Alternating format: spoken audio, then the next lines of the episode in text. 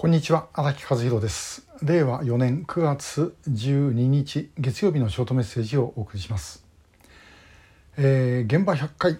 という言葉があります。ともかく現場行かなきゃ分かんないということなんですけども最近ですね、まあ、あのネットの発達のおかげで逆にそういう現場感覚というのがだんだん失われているんじゃないかなっていう気がいたします。で、えー、私たちあのえー、ちょうどですね東日本大震災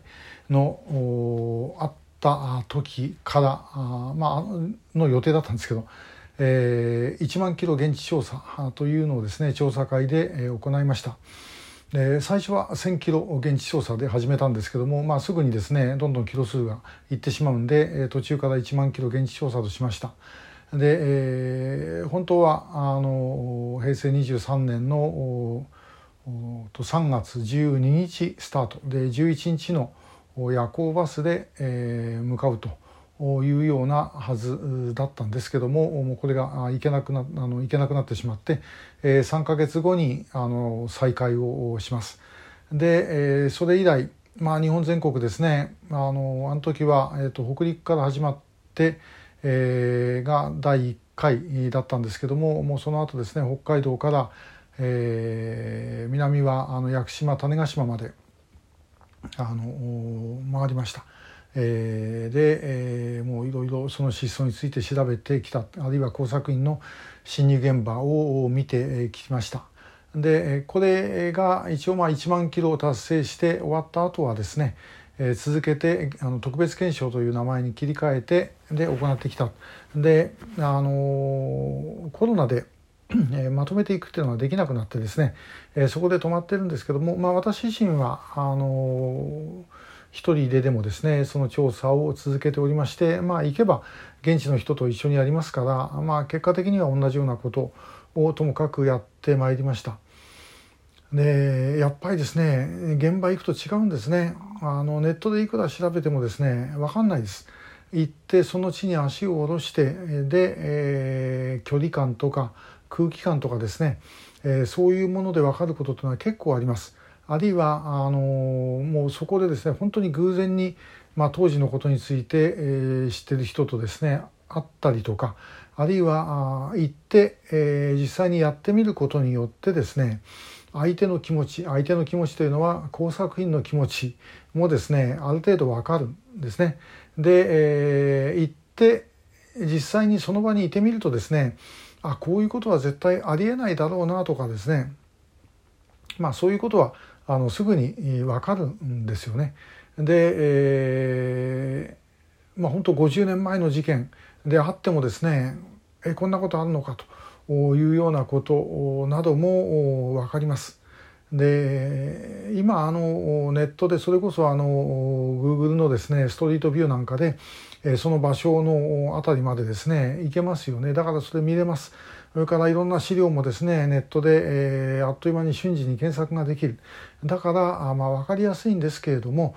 それだけではやっぱりですねどうやっても分からないです。空気の感覚は絶対に必要だろうというふうに思います。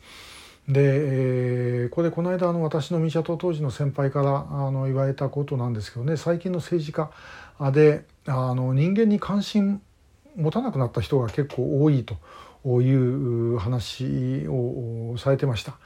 で人間に関心のない政治家なんて本当に言語矛盾みたいなもんですけども言われてみればこのネットの社会でですねしかもまたコロナなんかもあって直接の接触が大幅に制限をされたと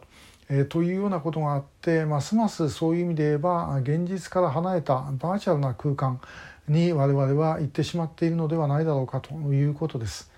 でも現実にはあそれではですね物は動かないですね分かりませんね。で行ったってそれだけで全部分かるってわけはありません。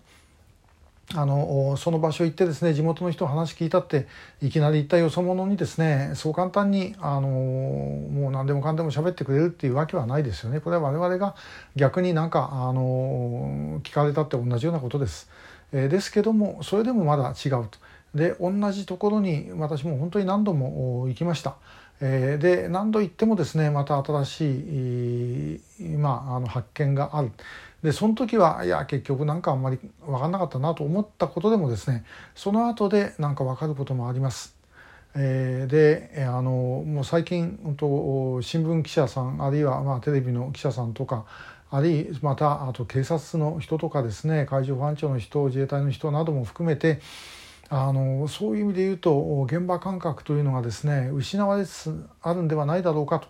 いうことを私ちょっと心配してます。で、えー、ともかくその机の上に座ってパソコンの前でですね原稿が書けるとか調書が作れるとかあのそういうようなあの簡単なもんではないで人間の世界ですからやはり分からないことは山ほどあってそれをどうやって調べるかということをですね現場行って悩んでみると時間の無駄みたいにも思いますよねですけどもそれは私は絶対に必要だろうと思っています。で、えー、まあこのコロナの後でですね